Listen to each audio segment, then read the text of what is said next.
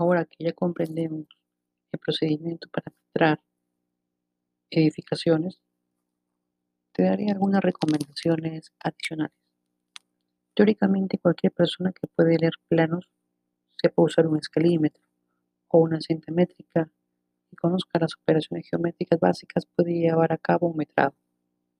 Sin embargo, es aconsejable que se tengan en cuenta algunas cosas muy importantes. 1. El metrado es un procedimiento técnico delicado y con serias implicaciones tanto en el presupuesto como en el cronograma del proyecto. Por lo tanto, lo primero que se debe tener en cuenta es que el personal o profesional que lo realice necesita entrenamiento, pericia y criterio técnico en la materia. 2. Como norma general, el metrado debe corresponderse estrictamente con los planos de la obra y realizarse siguiéndose las indicaciones de los planos y la memoria descriptiva del proyecto.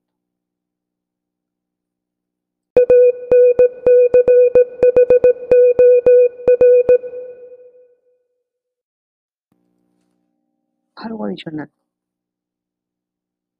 Debes estudiar y analizar previamente los planos y especificaciones técnicas del proyecto. Esos puntos son importantes. Definir bien la zona de estudio y los trabajos requeridos. Establecer un orden y una metodología de trabajo, aspecto que en algunos países está normalizado. Usar formatos o plantillas especiales de acuerdo al tipo de actividad que se tiene que medir. Estructura, arquitectura, instalaciones sanitarias, etc. ¿Puedes corregir, puedes mejorar una plantilla establecida? Sí, lo puedes hacer. Incluir todas las observaciones posibles, evitando a todas costas ambigüedades.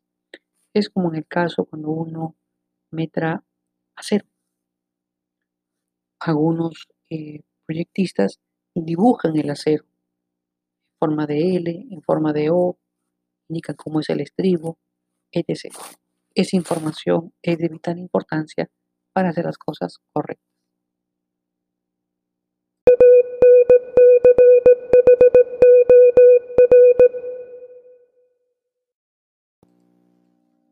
Tres.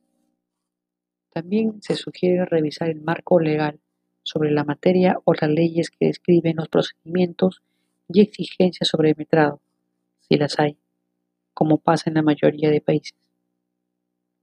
4.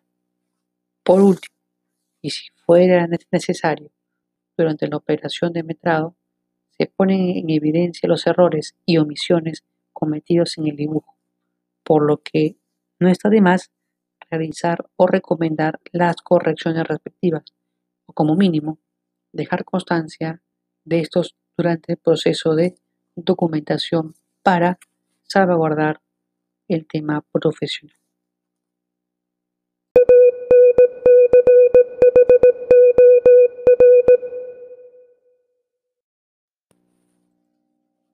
Y bueno, hay muchos tipos de metrado. Voy a, tocar algunos. Te invito a que sigas investigando. Metrado por conteo. Cuando se meta en base a contar con la cantidad de unidades y o piezas de la partida considerada en los planos. Ejemplo, partida semáforo vehicular, semáforo peatonal, poste pastoral de 11 metros, etc. Metrados por acotamiento. Cuando se meta en base a las cotas que definen un elemento y su partida correspondiente. Ejemplo, imaginemos que tengo una viga, un peralte de, 50 y una base de 30. Entonces yo en función a las medidas que tengo, a esas cotas, puedo tener la partida de concreto en columnas, concreto en vigas, entre otros.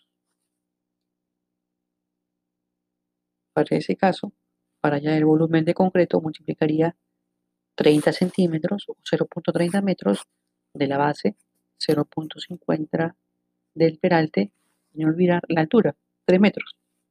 0.3, 0.5, 3 multiplicado me da 0.45 metros cúbicos. Metrados por gráficos. Cuando se mete en base a apoyo gráfico, polígonos, triángulos, papel milimetrado, etc. Esto es donde lo utilizamos para el tema de carreteras. Ejemplo, área de cortes, área de rellenos de movimiento de tierra. Metrado con instrumentos.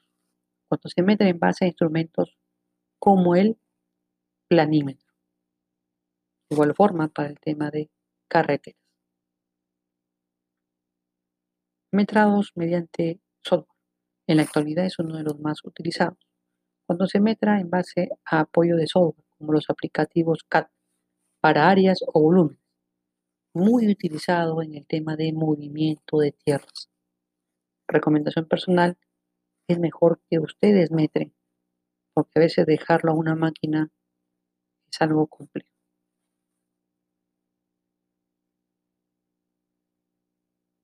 Metrado empleando coeficientes. Lo indiqué las semanas anteriores. Cuando se mete usando coeficientes definidos o aproximados como coeficiente de esponjamiento. Eso cuando yo calculo la partida de eliminación de material excedente. El coeficiente de esponjamiento de tierra natural se considera un 25%. También podemos hablar de los coeficientes de compactación. Para la partida rellenos compactados, tenemos el coeficiente de compactación de tierra natural de 0.8.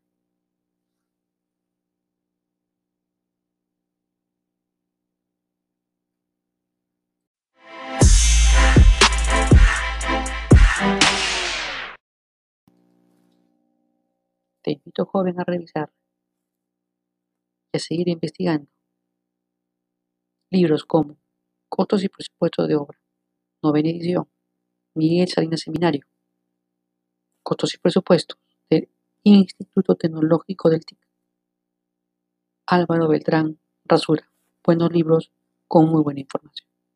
Mucho ánimo, nos vemos pronto.